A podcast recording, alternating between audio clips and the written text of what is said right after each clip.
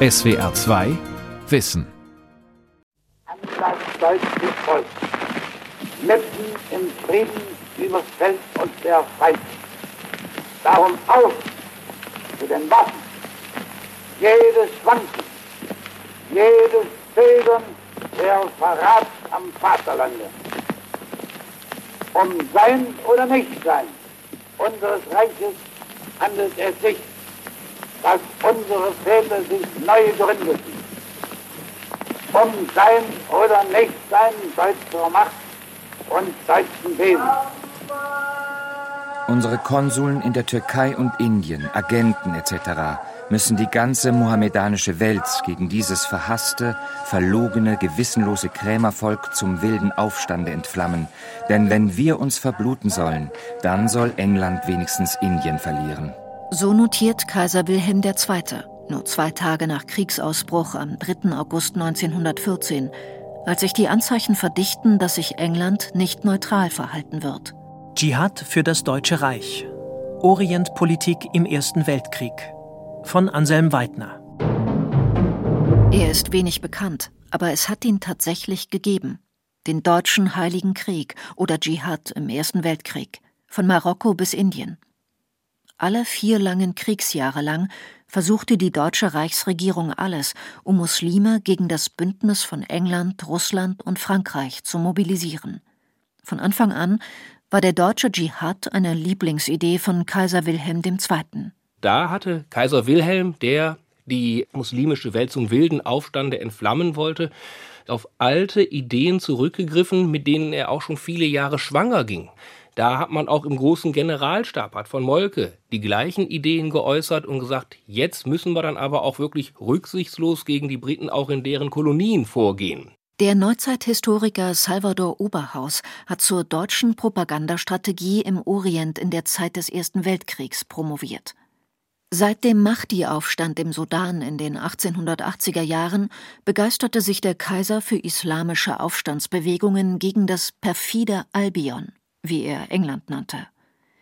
Darin bestärkte ihn der Archäologe Max von Oppenheim, ein überzeugter Pan-Islamist und bis 1909 Legationsrat im kaiserlichen Generalkonsulat in Kairo. In seiner Denkschrift mit dem Titel Die Revolutionierung der islamischen Gebiete unserer Feinde formuliert Max von Oppenheim drei Ziele als Endresultat des Weltkrieges. Niederringung Englands durch Eroberung Ägyptens und Aufstände in Indien, Landkrieg der Türkei gegen Russland im Kaukasus, Revolutionierung der französischen Gebietsteile Tunesien, Algerien und Marokko. In erster Linie haben wir gegenwärtig an unsere Selbstverteidigung zu denken, den Islam für uns auszunutzen. In dem uns aufgedrängten Kampfe gegen England wird der Islam eine unserer wichtigsten Waffen werden. Oppenheim ging bei arabischen Notablen und Führern der nationalen Unabhängigkeitsbewegungen ein und aus und war in Kairo, dem damaligen Intellektuellen und Pressezentrum der arabischen Welt, bestens vernetzt. Wegen seiner Beziehungen und seines Wissens war er bei Freund und Feind geachtet. Als Jude und Sonderling wurde er diskriminiert, weil er sich angeblich mit den von ihm hochgeschätzten Orientalen gemein machte. In London galt Oppenheim als The Kaiser's Spy. Salvador Oberhaus. Tatsächlich gab es die Furcht vor islamisch geprägten Aufständen, der Furor Islamiticus. Diese Furcht war tatsächlich seitens der britischen Kolonialmacht und hier in Ägypten und Indien besonders stark ausgeprägt. Einerseits sympathisierte Oppenheim mit den nationalen antikolonialen Aufständen in der arabischen und islamischen Welt.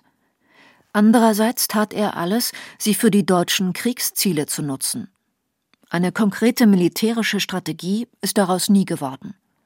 Aber, und da waren sich Kaiser, Reichsregierung und Generalstab mit Oppenheim lange vor dem Krieg einig, um den panislamischen Aufstand zu entfachen, bedurfte es der Waffenbrüderschaft des Deutschen Reiches mit dem Osmanischen Reich.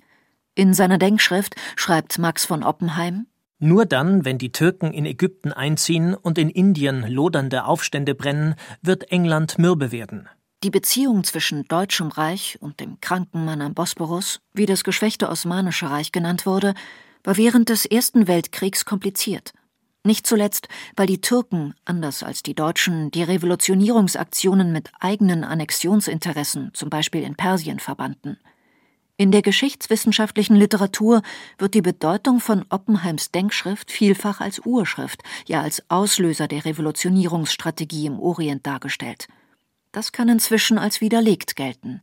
Erstens erschien die Denkschrift erst im November 1914 und zweitens als Max von Oppenheim im August 1914 ins Auswärtige Amt zurückkam, da war die Entscheidung zur Revolutionierung des islamischen Raums bereits gefällt, und zwar vom Kaiser und vom großen Generalstab. Es hätte diese Revolutionierungsversuche also auch ohne Max von Oppenheims Zutun gegeben. Revolutionierung 1. Den Suezkanal sperren. Die Auswahl unserer Emissäre geschieht unter den Mitgliedern des Genfer Revolutionären Komitees. Die Ausgewählten erhalten den Auftrag, sich auf verschiedenen Wegen nach Ägypten zu begeben. Dort werden sie mit den ägyptischen Revolutionären Fühlung nehmen und durch Bildung von Banden, Attentate, Sabotage und insbesondere einen Anschlag auf den Suezkanal Unruhen hervorrufen. So heißt es in einem Text von Kurt Prüfer mit dem sperrigen Titel Memorandum über die Möglichkeit der Vernichtung der britischen Okkupationstruppen in Ägypten und die in der Folge leicht durchführbare Sperrung des Suezkanals. Solche Anregungen gingen in den ersten Kriegsmonaten zu Dutzenden im Auswärtigen Amt ein.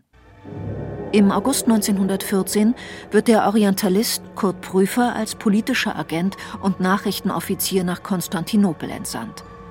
Er soll Guerilla-Aktionen in Ägypten vorbereiten. Fünf Monate später, im Januar 1915, zieht er durch die Wüste Sinai an der Seite von General Friedrich Kress von Kressenstein, Kommandeur des ersten türkischen Expeditionskorps. Ihm folgt eine Armee von 44.000 Mann, osmanische Soldaten, Beduinen und arabische Freiwillige samt 10.000 Kamelen und einer Gruppe deutscher Offiziere. Mit der Ankunft dieses beträchtlichen militärischen Aufgebots am Suezkanal, so die Idee, würde in Ägypten ein Aufstand gegen die Briten ausgelöst. Da war die Fatwa gerade recht gekommen, die Sultan Mehmed Khan V. als Kalif, Stellvertreter des Propheten, am 14. November 1914 in der Moschee Mehmed des Eroberers in Konstantinopel verlesen ließ. Meine Helden, meine Soldaten, lasst in diesem heiligen Krieg und Kampf den wir gegen die Feinde unserer Religion und unseres heiligen Vaterlandes führen, niemals auch nur für einen einzigen Moment nach in eurer Anstrengung und Selbstverleugnung. Werft euch gegen die Feinde wie Löwen. Denkt daran, dass die Existenz unseres Reiches und die der 300 Millionen Muslime, die ich durch eine heilige Fatwa zu diesem Kampf rufe, von eurem Sieg abhängt. Nach zehn Tagen Kampf unter schwerem Artilleriefeuer und 400 Toten ziehen sich die osmanischen Truppen am 4. Februar 1915 zurück. Ein zweiter Vorstoß unter General Kress von Kressenstein im Juni 1916 scheitert ebenso. Der Glaube daran, dass ein Dschihad in Anführungszeichen möglich ist, also ein millionenfacher Aufstand in der islamischen Welt, der in kürzester Zeit zu entfachen wäre, das ist die Naivität all dieser Missionen und das macht dann auch das Scheitern aus. Mark Harnisch hat sich mit einer Arbeit Der Orient der Deutschen, Max von Oppenheim und die Erfindung eines außenpolitischen Raumes 1896 bis 1909 promoviert. Was für eine Fehleinschätzung, auf dem dieser größte außereuropäische Feldzug im Ersten Weltkrieg beruhte. Im Grunde führe der Begriff Dschihad in die Irre, ergänzt Salvador Oberhaus. Bereits die Bezeichnung dieses Versuches als Heiliger Krieg ist Propaganda und kennzeichnet die vorurteilsgeladene rassistisch-kulturalistische Wahrnehmung von Muslimen im sogenannten europäischen Abendland.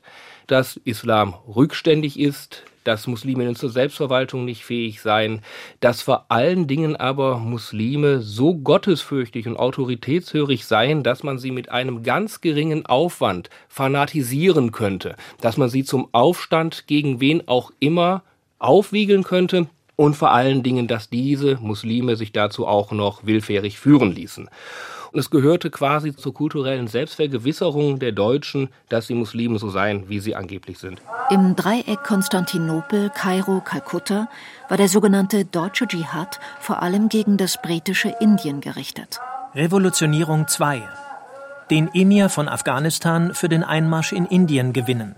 Die Teilnehmer der geheimen Reichssache Mission Kabul waren Offiziere, einfache Soldaten, Ärzte, ein Waffenmeister, ein Tiermaler, ein Afrika-Forschungsreisender, ein Oberleutnant zur See und ein Matrose der Hapag-Flotte, ein Telegrafist und ein Mitarbeiter von Mannesmann Roselius. Ein abenteuerlicher bunter Haufen also. Später kamen ein indischer Prinz und ein Professor dazu, beide Kämpfer für ein freies Indien. Die Strapazen waren unbeschreiblich. Von Konstantinopel über Bagdad, Teheran und Herat nach Kabul. Anfangs mit dem Zug, dem Schiff, dann zu Pferde, mit Maultieren zu Fuß über 5000 Meter hohe Pässe, durch sengende Salzwüsten im Sommer. Und das alles mit schwerem Gepäck. Zwei Millionen Goldmark wurden in Kisten mitgeschleppt. Im persischen Isfahan waren es noch 236 Expeditionsteilnehmer und 140 Tiere. Zwei Monate später, als sie Ende August 1915 Afghanistan erreichten, hatten gerade einmal 37 Menschen und 79 Tiere überlebt. Die Rede ist von der Niedermeyer-Hentig Militärexpedition.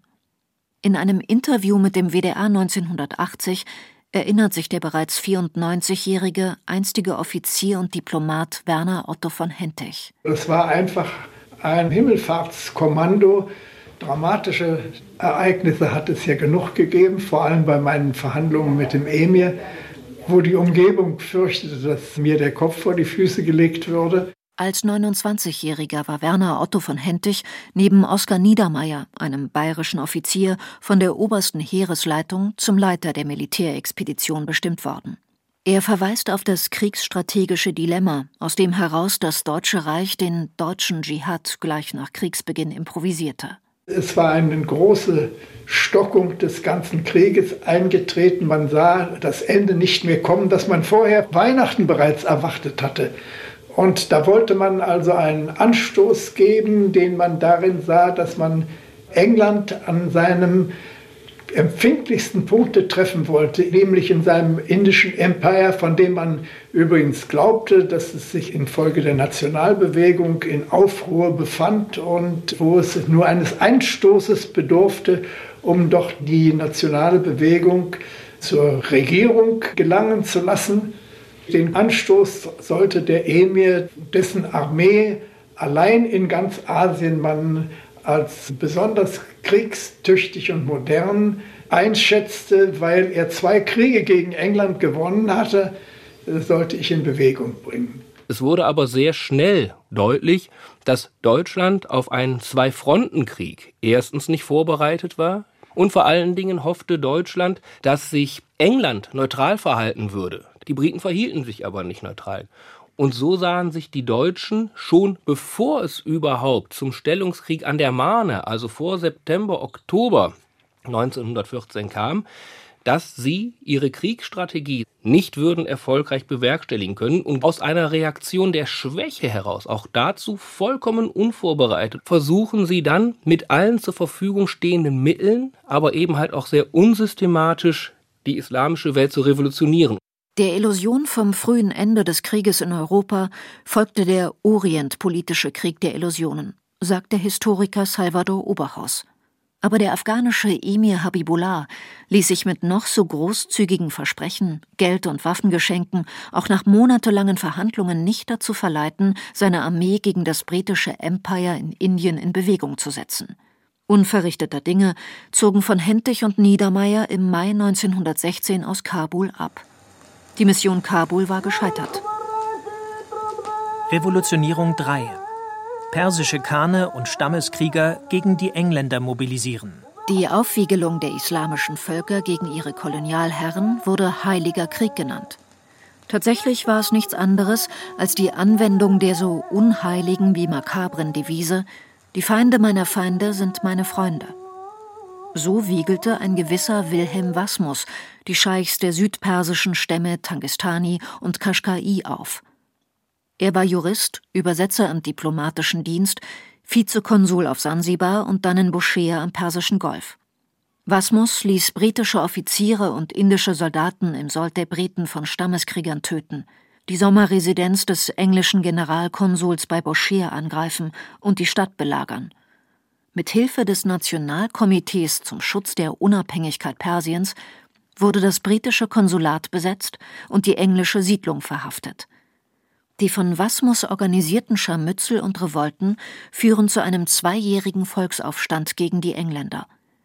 Im Herbst 1916 schließen sich dem nahezu alle südpersischen Stämme an. Ohne mein Kommen wäre hier kein Krieg mit den Engländern ausgebrochen, schreibt Wilhelm Wasmus im März 1919 in sein Kriegstagebuch.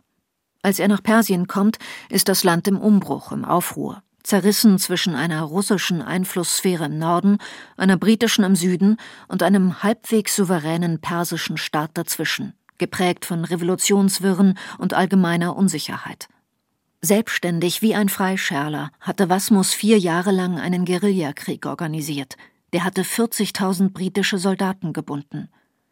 Erst im Oktober 1918, nach dem Waffenstillstand zwischen England und dem Osmanischen Reich, brachten die Briten den Aufstand unter Kontrolle. Der Schwerpunkt der deutschen Aktionen lag in Persien.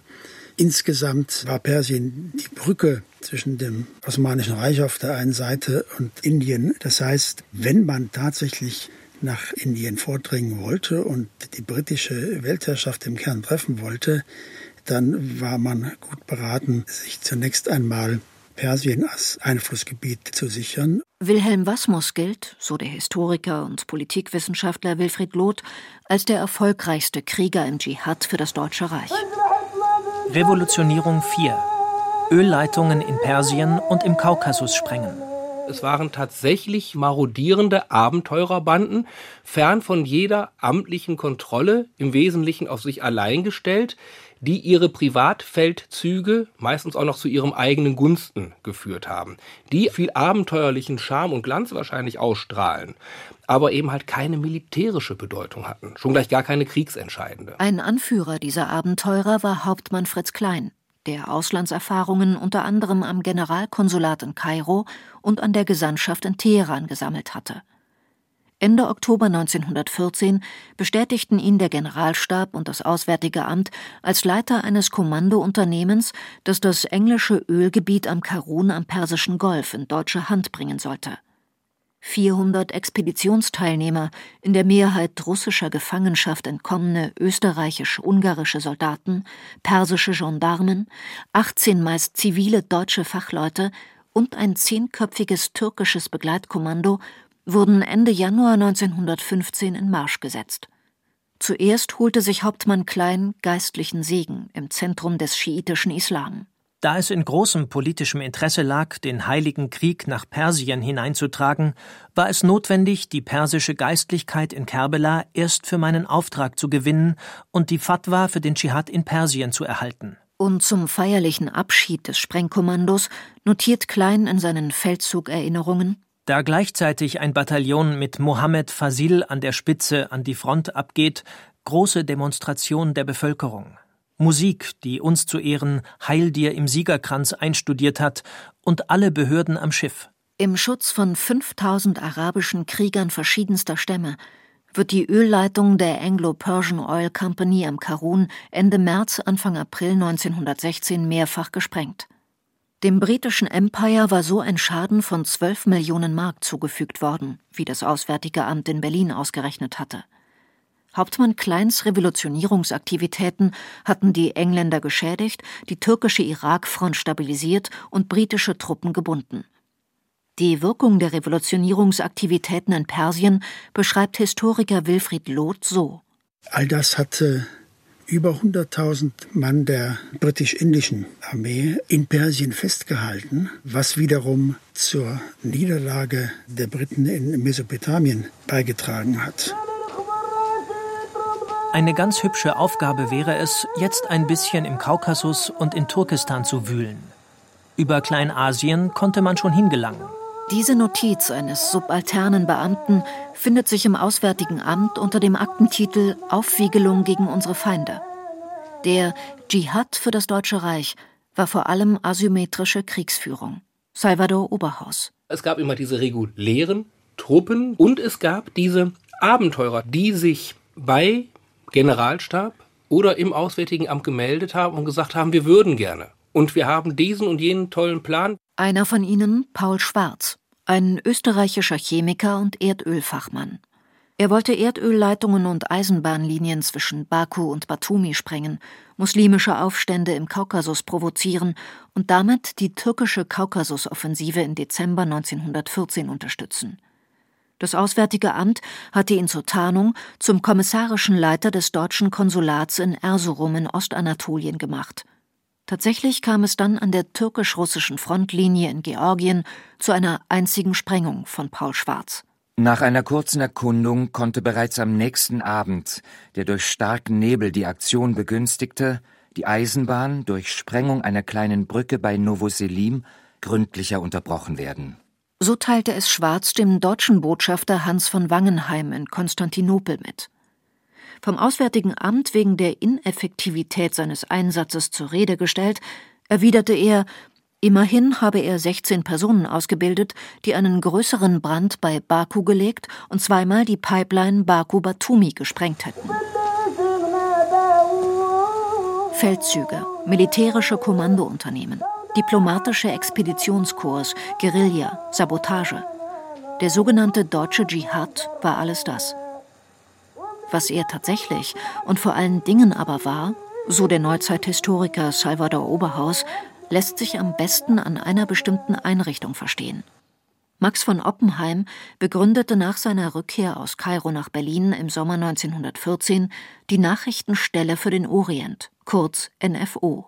Es war also die erste Aufgabe dieser Nachrichtenstelle, Informationskontrolle sicherzustellen. Und die zweite wichtige Funktion war die Betreuung muslimischer Kriegsgefangener in Berlin und im Paderborner Sennelager. Und der dritte Punkt war die Einrichtung von einem globalen, zumindest die arabische Welt betreffenden Netzwerk von Propagandastellen. Dazu gehörten auch die Einrichtung der von ihm sogenannten Nachrichtensaalorganisation.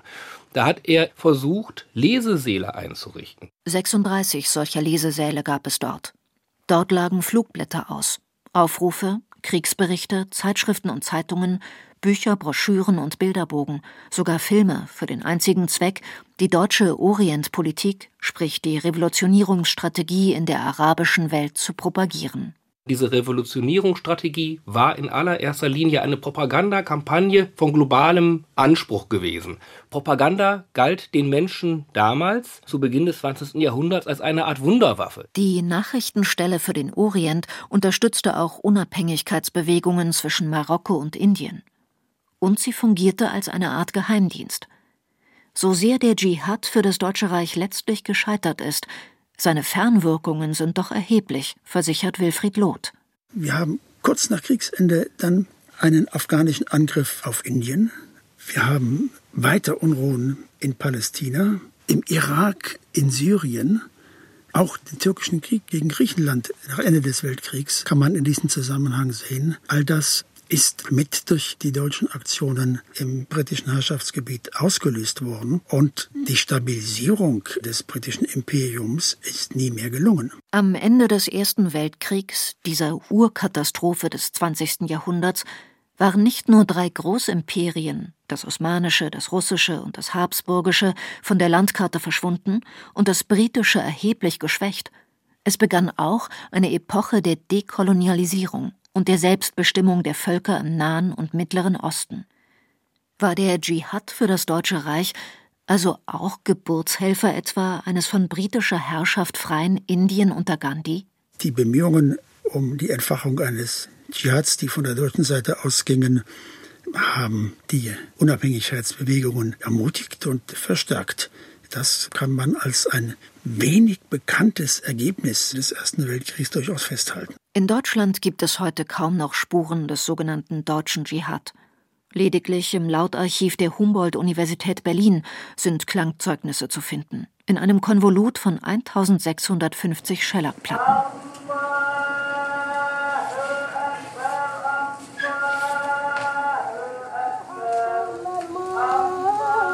Dies sind die Stimmen von zwei muslimischen Kriegsgefangenen, des Tataren Nur Muhammad Hisameddin aus dem sibirischen Tobolsk und des Tunesiers Sadak Bereshit aus Monastir, aufgenommen 1916 im Halbmondlager in Wünsdorf, damals ein Sonderlager für rund 4000 muslimische Kriegsgefangene, Soldaten aus englischen und französischen Kolonien.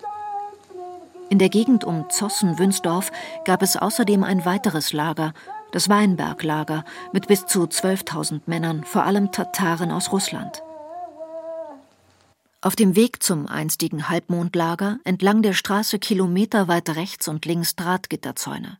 Dahinter im Kiefernwald halbdunkel Kasernen, teils leerstehend, teils zu Wohnhäusern umgebaut. Dazwischen verbuschtes Ödland, Erdhaufen. Straßenschilder verbotene Stadt tauchen auf. Unter der Erde befinden sich hier noch die Wehrmachtsbunker, aus denen das Unternehmen Barbarossa, der Überfall auf die Sowjetunion 1941, befehligt wurde. Oberirdisch, auf scheinbar endlosem Militärgelände, das sogenannte Weiße Haus, das einstige Oberkommando der sowjetischen Streitkräfte in Deutschland. Irgendwie unheimlich, diese Gegend. Wir stehen jetzt hier in der Moscheestraße und würden jetzt auf die Moschee blicken. Wir stünden vielleicht so 30 Meter davor und würden jetzt diese Kuppel sehen, sehen aber eben nur diese Panzerkaserne aus den 30er Jahren und ein paar Bäume. Silvio Fischer ist der Leiter des Heimatkundlichen Museums der Teltow. Er kennt das Gelände des einstigen Gefangenenlagers gut. Hier war das sogenannte Halbmondlager. Und dieses ganze Areal ist dann in den Jahren 1934, 35 im Zuge der Wiederaufrüstung überbaut worden mit Kasernenanlagen. Deutschlands erste Moschee für religiöse Zwecke. Ein Holzbau samt 23 Meter hohem Minarett war hier 1915 errichtet worden, erklärt Museumsleiter Fischer. Ein Gotteshaus für die muslimischen Kriegsgefangenen des Ersten Weltkriegs. Sie hatten Privilegien, konnten ihre Religion ausüben, hatten eigene Lagerküchen, Werkstätten und eine Bibliothek. Nichts davon ist mehr erhalten. Aber wieder gibt es hier viele Zäune, neue Zäune. Wir stehen hier vor einem Zaun, der in den Jahren 2015, 16 etwa errichtet worden ist, in jener Zeit, als das Areal zur Außenstelle der Erstaufnahmeeinrichtung des Landes Brandenburg für Asylbewerber eingerichtet worden ist. 100 Jahre später sind wieder Zäune errichtet worden und es sind also wieder viele Menschen muslimischen Glaubens, die sich also hier auf diesem Areal tummeln. Man hört im Hintergrund die Kinder. Das ist natürlich eine gewisse Ironie der Geschichte. Der deutsche Dschihad war kein heiliger Krieg und kein Griff des Kaiserreichs nach der Weltmacht. Er war der kostspielige und letztlich erfolglose Versuch, den Islam und das Unabhängigkeitsstreben der islamischen Völker für deutsche Machtinteressen zu nutzen. Oder besser gesagt, zu missbrauchen. SWR 2 Wissen. Dschihad für das Deutsche Reich von Anselm Weidner. Sprecherin Marit Bayer. Redaktion Lukas Meyer-Blankenburg. Regie Nicole Paulsen. In dem Interview wurde deutlich, dass der Bundespräsident ein gestörtes Verhältnis hat zur Presse, zur Wahrheit und zum Geld. Christian Wulff, der Fall des Bundespräsidenten. Der neue exklusive SWR3 Podcast. Sie haben dann keine Alternative, als an das Gute zu glauben. Wir haben mit Christian Wulff und mit Zeitzeugen gesprochen. Irgendwie geht es in diesem Podcast immer auch um die Frage, wie schmutzig ist eigentlich Politik? Jetzt kostenlos in der ARD Audiothek und überall, wo es Podcasts gibt. SWR 2 Wissen. Manuskripte und weiterführende Informationen zu unserem Podcast und den einzelnen Folgen gibt es unter swr2wissen.de.